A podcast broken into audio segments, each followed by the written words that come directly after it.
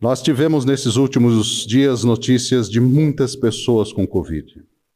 Pela graça de Deus, todos resistiram, estão se recuperando, mas quando temos a confirmação de um resultado, não é fácil.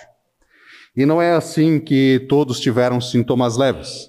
Alguns irmãos caminham ainda com efeitos colaterais, estamos diante da doença muitas vezes e nessa hora não tem jeito, a gente se pergunta por que, que a gente tem que passar por lutas como essa em nossa fé, por que, que nessa, na nossa vida a nossa fé é testada, nós precisamos passar por essas coisas.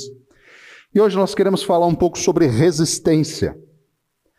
Estamos na nossa série de mensagens sobre Neemias. Até aqui já vimos grandes respostas de oração, o grande compromisso de Neemias com o trabalho, a organização, as coisas sendo feitas, a sensação de dever cumprido, é como olhar né, para esse nosso pré-moldado, ver, puxa, está andando para frente, está acontecendo, e isso também era a sensação de Israel, a sensação de Jerusalém. Puxa, olha, a gente deu mais um passo. Hoje é a quarta exposição bíblica na série de Neemias, mas o capítulo que nós vamos ler é o capítulo 5 de Neemias.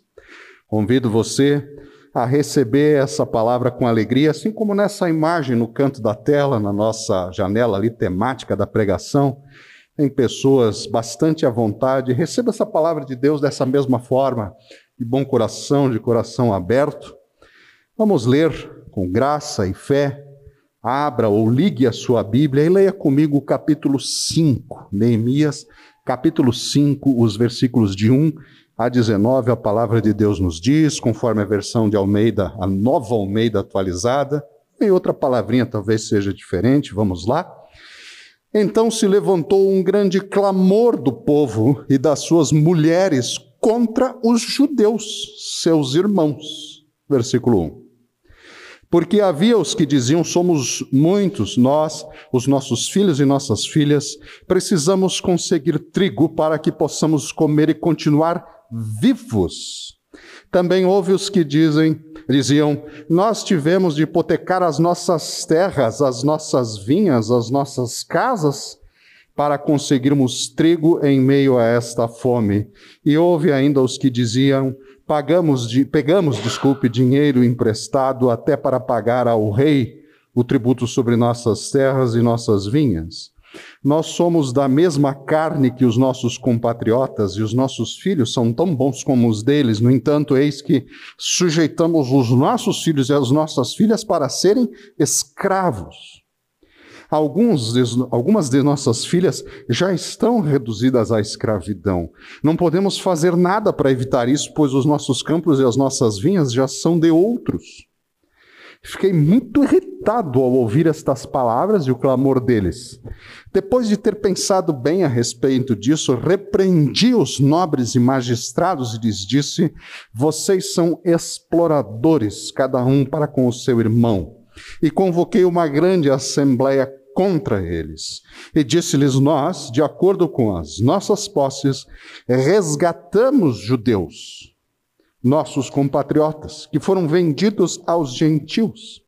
E agora vocês estão querendo vender os seus compatriotas para que tenhamos que comprá-los outra vez? Então eles se calaram e não acharam o que responder. Eu disse mais: não é bom o que vocês estão fazendo. Não é fato que vocês deviam andar no temor de Deus para evitar a vergonha diante dos nossos inimigos os gentios.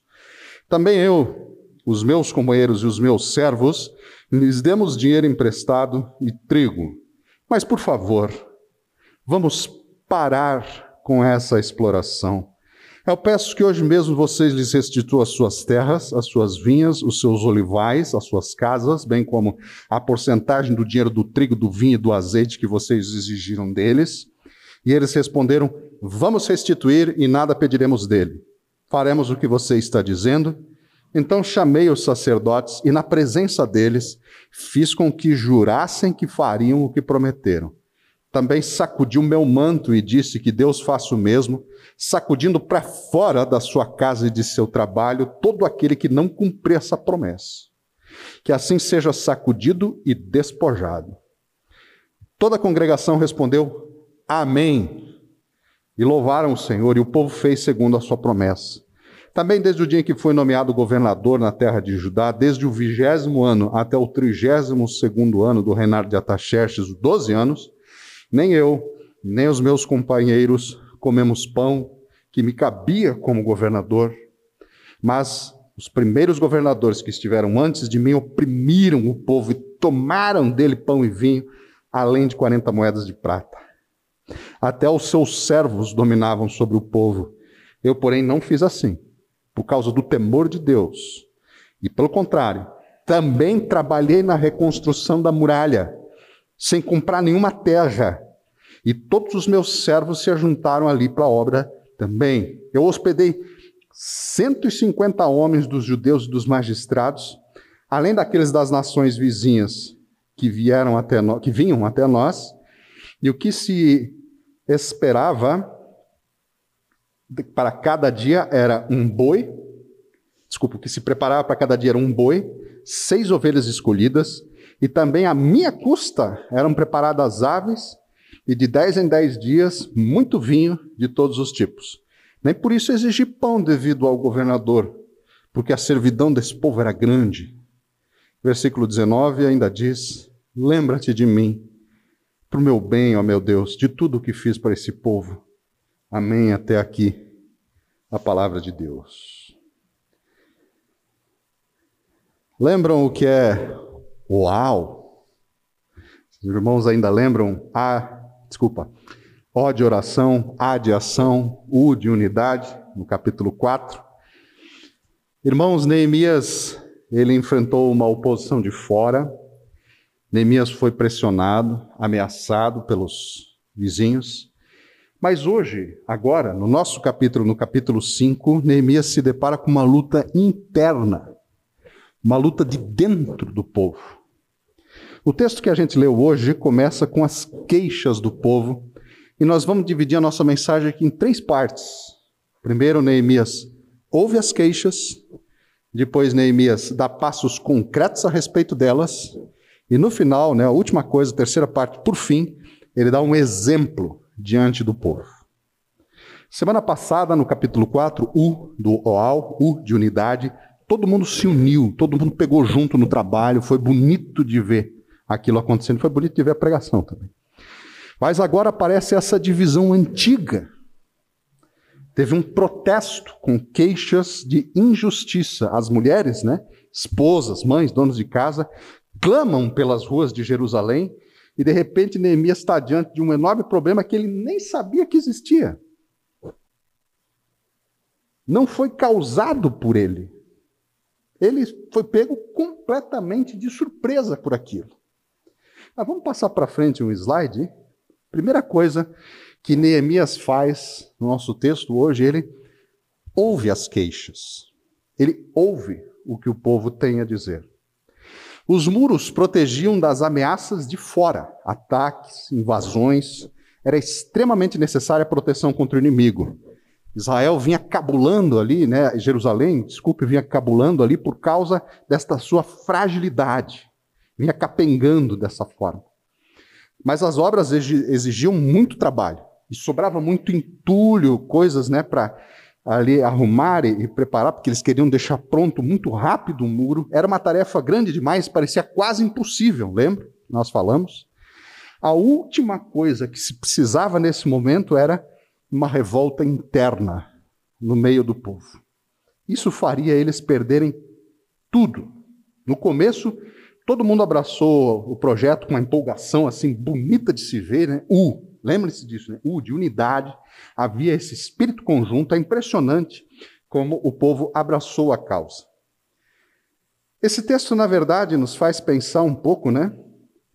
Muitas vezes, não é sempre, mas muitas vezes, os que têm menos são os que mais ajudam, que mais se comprometem, que mais fazem. Eu conheço gente que tem pouco e simplesmente não dá para contar com elas, é terrível. Mas muitas vezes, nem sempre, mas muitas vezes, quem mais tem são os que menos ajudam. É impressionante. os que mais têm, às vezes é difícil de colaborarem e de pegarem junto. Então, como eu já disse, muitas vezes os mais simples são aqueles com quem a gente pode contar mais, são os que mais ajudam. Em Israel, os homens que foram construir os muros, a mão de obra, eram pobres. E tinham uma ferramenta numa das mãos e uma espada na outra. Por isso, esse símbolo da nossa série de pregações, que tem ali uma pá e uma espada entrecortada. Lembrando essa prontidão da fé e da, do trabalho, né, da operosidade deles. Estes homens eram homens simples, homens de poucas posses, e hoje a gente descobre um pouco mais sobre ele. Mas vocês entenderam qual que era a queixa das mulheres no versículo 1? Vocês entenderam o que, que elas estavam reclamando? Se continuar assim, e os homens não forem lavrar a terra, nós vamos morrer de fome. Nós não vamos ter comida ano que vem. Vamos todos morrer. A invasão, a destruição de Israel, a história já tinha sido horrível e a maior parte do povo já tinha hipotecado as terras, emprestado dinheiro para os grãos, nessa tentativa de plantar a terra e tentar começar de novo. Já estavam endividados, arruinados financeiramente, mas agora não haveria mais nenhum futuro. Queria fazer uma pergunta séria hoje. Você já ficou sem uma das refeições porque não tinha o que comer? Você já passou por isso? Você sabe o que é isso? Uma coisa é faltar tempo, uma correria durante o dia, mas você ter a sua marmita. Você já passou pela situação de faltar o alimento? Irmãos, a fome é uma coisa cruel. A fome é uma coisa terrível. O caso é que os juros e empréstimos tinha feito muitas famílias entregarem até as menininhas, as filhas como escravas, para tentar saldar as dívidas. O que mais você tem além das suas posses? Os filhos. Então, reconstruir os muros estava destruindo os pobres. Era uma agonia.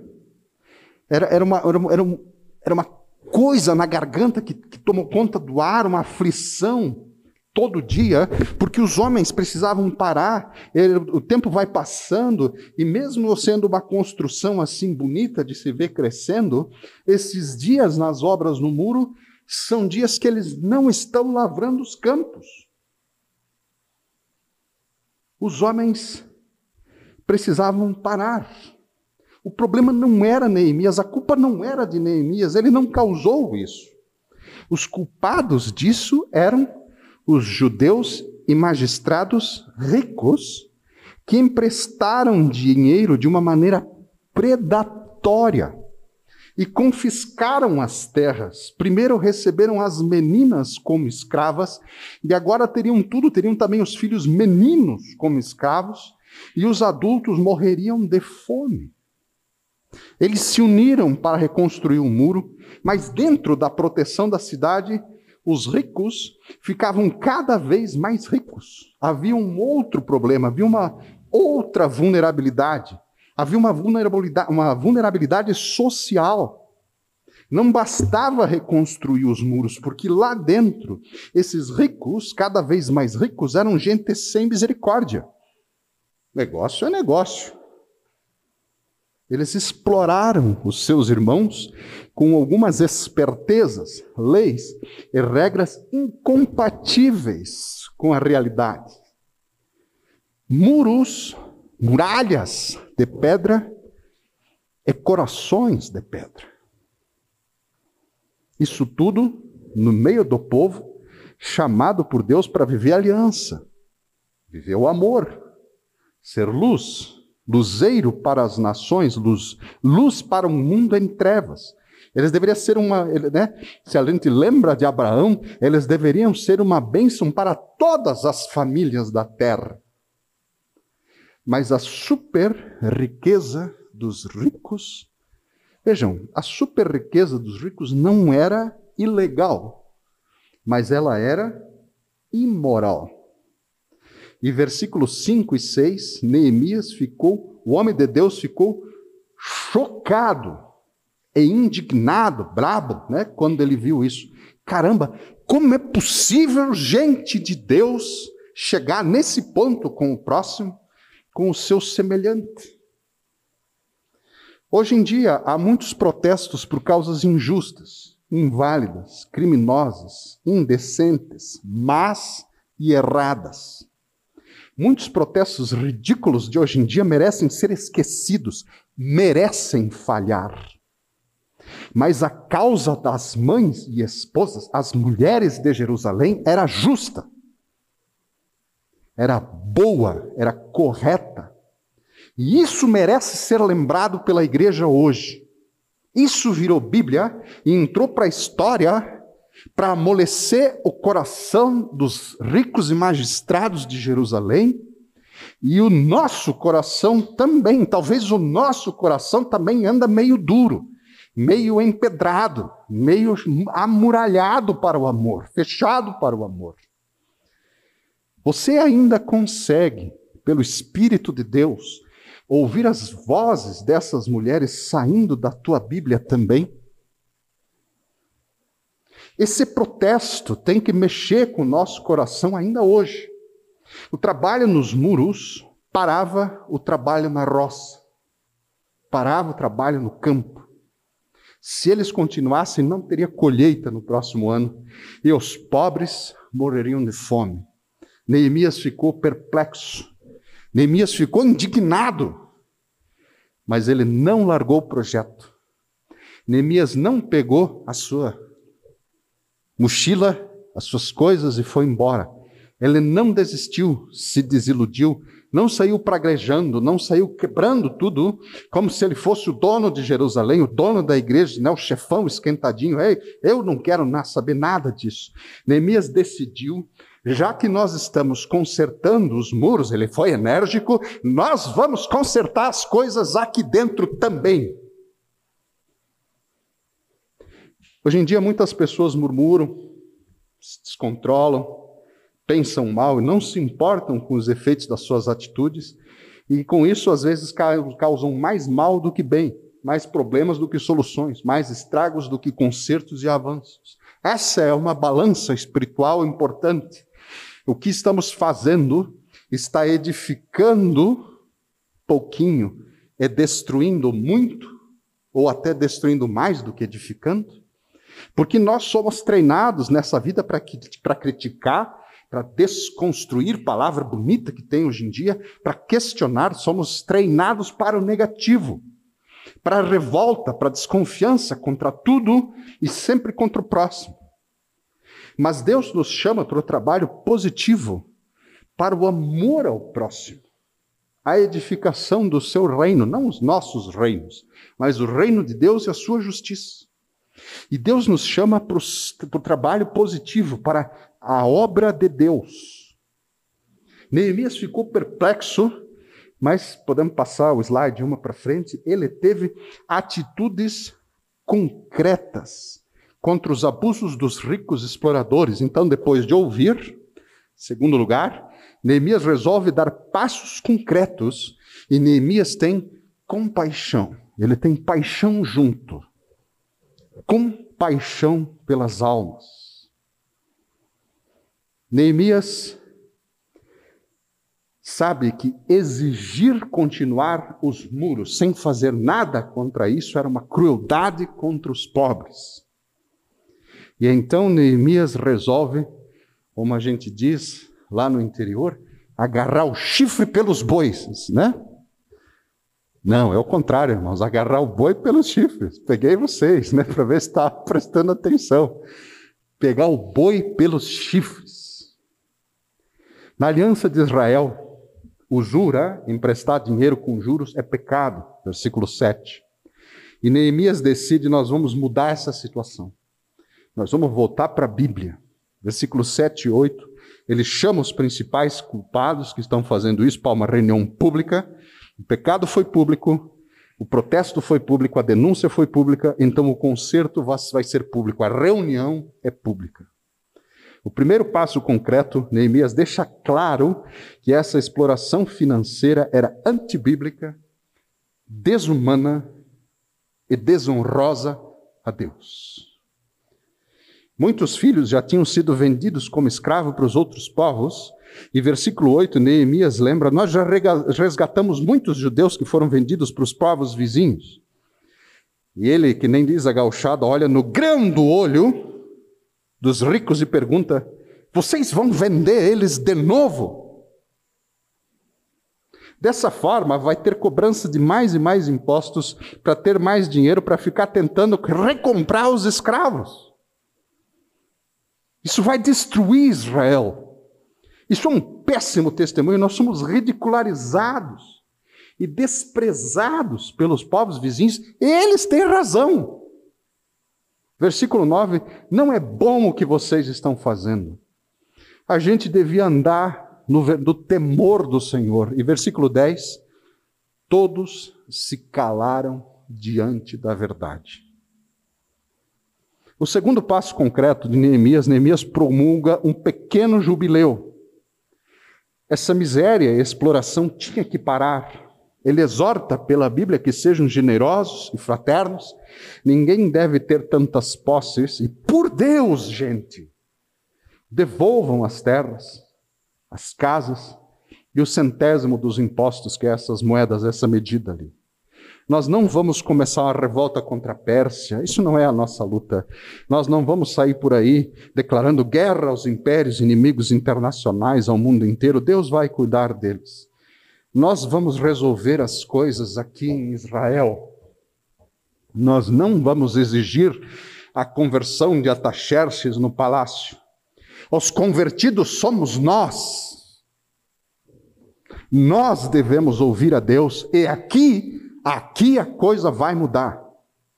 Os lucros injustos vão ser devolvidos para que não se passe necessidade no meio do povo de Deus. Então, no meio do povo, né, todo mundo junto ali, os ricos e exploradores aceitam o juramento de Neemias.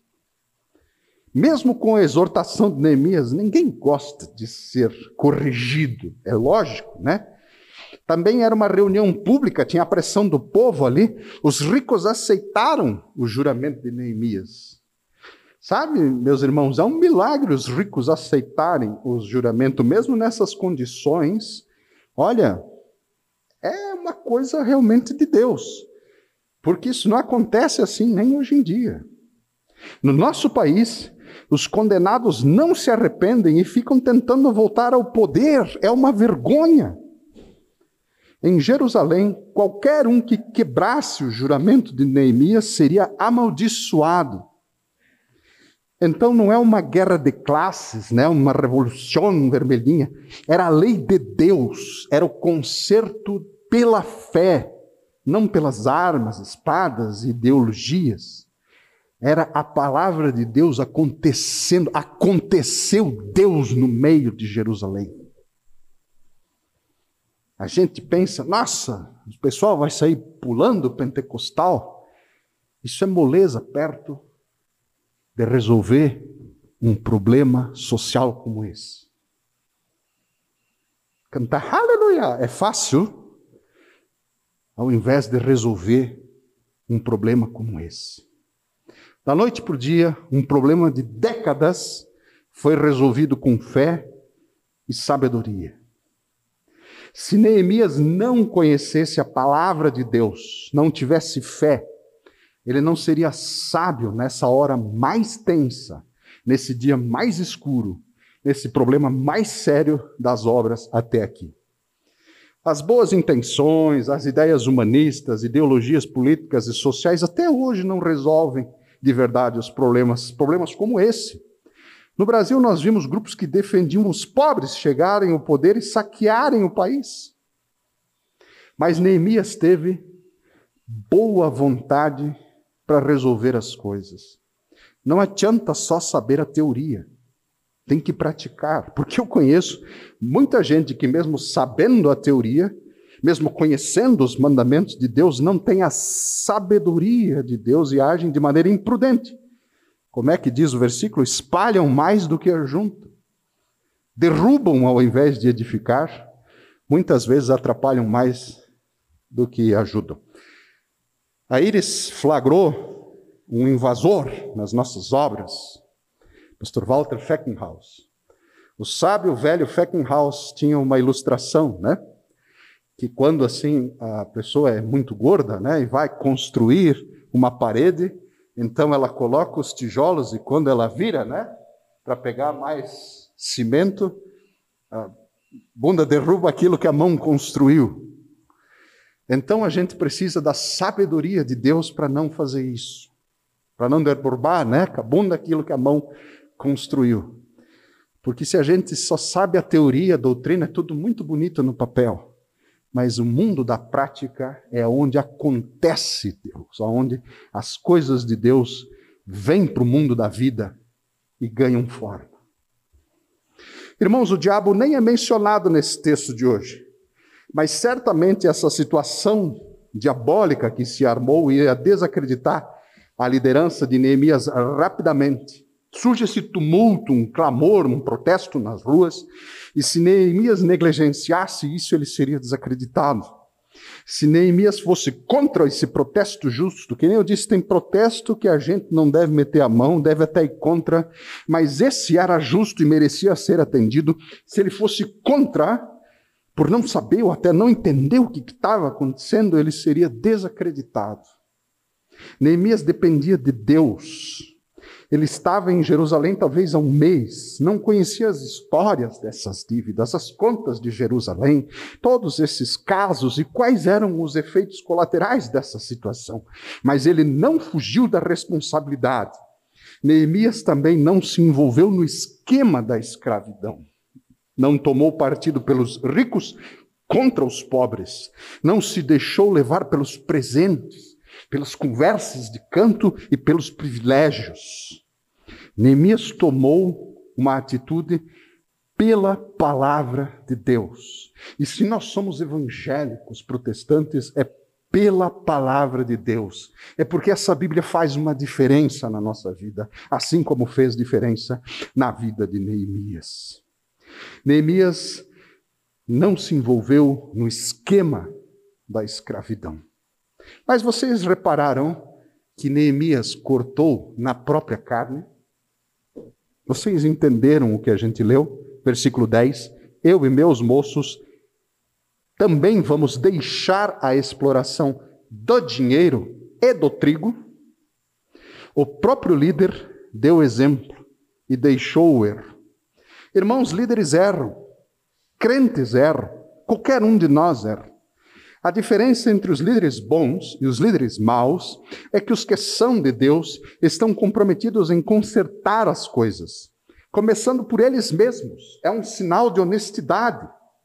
Eles lutam contra o pecado. Não, Neemias não tinha ficha limpa, não, ele precisa confessar a coisa aqui. Nenhum de nós tem. Mas a grande diferença não é primeiro ter tudo certinho pelas nossas próprias forças e a aparência do bem até porque nós nunca vamos estar com tudo, tudo certinho. É Deus quem limpa a ficha da gente. Jesus nos oferece a possibilidade de consertar as coisas. Nenhum de nós faz tudo certinho, não. Nem Neemias fez. Mas ele deu o exemplo e abandonou o erro. Ele confessou o seu erro e daí ele tinha autoridade para continuar a obra de Deus. Os filhos de Deus vão melhorando com o tempo e não se sujando com o tempo. Amém? Nenhum de nós tem a ficha limpa. Mas Jesus limpa a nossa ficha, pela graça de Deus. Queridos, ainda de olho no nosso texto, podemos passar um slide mais para frente. Depois de ouvir, dar passos concretos, o terceiro e último, já nos encaminhando para o encerramento da nossa pregação hoje, Neemias dá o exemplo. No final, Neemias criou um imposto para diminuir o problema da fome do povo, versículo 14, porque ele não iria explorar o povo como os líderes do passado fizeram.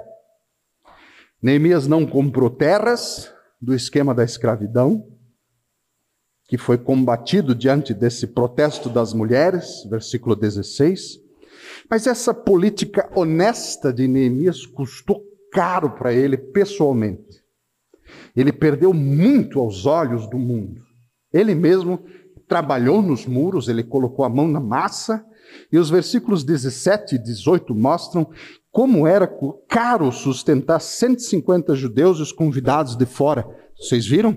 Um boi por dia. É carne, né, irmão? Seis ovelhas selecionadas por dia. A cada dez dias, vinho, aves. Tudo isso era muito caro e ele pagou o preço pelo bem do povo. Renunciou muitos direitos de governador porque era um homem que adorava a Deus. E foi a fé que moldou a sua consciência. Ele teve compaixão do povo. Neemias veio para Jerusalém por causa de Deus, motivado pelo reino de Deus e não pelo poder, pelos esquemas, pelo dinheiro e pelos prazeres. A Bíblia diz que os mansos e simples de coração herdarão a terra. Eles herdarão a terra. Talvez aos olhos do mundo enquanto vivam, não tenham grandes coisas, não. Mas a oração final de Neemias, versículo 19, onde ele diz: Lembra, Senhor, do bem que eu fiz ao teu povo. É uma oração de alguém que sabe andar com Deus. Por que, que um homem bom assim tinha que enfrentar um pepino desses? Quando ele chegou, consertar o muro parecia impossível. Uma tarefa grande demais para qualquer um. Mas de repente, consertar o muro era fácil. Difícil era consertar a injustiça social. E hoje em dia, a gente pode achar que aquele velho político finalmente não vai roubar e agora vai fazer alguma coisa pelos mais pobres. Mas a Bíblia não deixa dúvida do diagnóstico, é sempre o mesmo. O problema é o coração humano. Todos precisam se render de verdade a Deus. O próprio Neemias, os nossos políticos de ontem e de hoje, os exploradores de Jerusalém, eu e você também. Deus permitiu Neemias que veio com um coração tão bom para Jerusalém enfrentar um baita pepino desse. As três partes da pregação de hoje, ouvir, dar passos completos e ser exemplo, nos ensinam a resistir com fé, sabedoria e boa vontade. Neemias podia jogar fora, largar a, camisa, né? tirar a camisa, jogar fora as coisas, mas ele permaneceu. E ele enfrentou todas as lutas e provações com fé. A falta de fé, a pouca sabedoria e a má vontade vai dar errado mesmo. Mas Neemias resistiu até o fim. Pastor, quem que vai nos salvar dos, dos, das conspirações, dos impérios, dos sistemas desse mundo, do anticristo? A palavra de nós para hoje é confiar e esperar somente em Deus.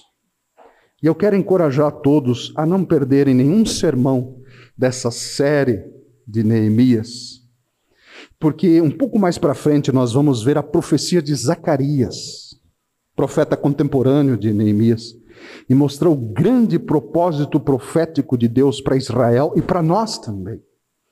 A cada passo que nós avançamos, os nossos olhos espirituais vão se abrindo para essa incrível história que Deus fez. Podemos passar para frente, por favor? Mais um. Eu queria que a gente fosse para casa hoje com três perguntas na nossa sacola. Três perguntas espirituais para encerrarmos hoje. Neemias deu o exemplo, agiu na sabedoria de Deus. Então, irmãos, em que que eu e você podemos melhorar e sermos exemplo de fé e obediência a Deus nós também? Mais uma para frente, obrigado. Será que o nosso estilo de vida é parecido com o de Neemias? O que é que as leis de Deus contra a miséria, contra a exploração, contra a usura, as renúncias de Neemias aos luxos de governador por 12 anos da região, nos ajudam a vivermos de um modo mais simples e útil hoje? O que é que a história que nós lemos nos ajuda a sermos produtivos como Neemias? E a última pergunta, olhando para essa história triste hoje, que, que horrível imaginar você vender os filhos para pagar as contas. Vamos examinar e pedir para Deus mostrar se nós estamos deixando de enfrentar algum problema interno que desonra a Deus. Vamos clamar a Deus para consertar as coisas, para nós construirmos uma igreja fortificada e cheia do Espírito Santo de Deus também, irmãos. Amém? Três perguntas para nossa caderno de tarefas, para nossa sacola. A, a, tia da salinha sempre dá lição para as crianças, o pastor também, né? Deixa uma lição hoje para a igreja, para a gente levar para a semana e pensarmos a respeito do que nós lemos. Amém?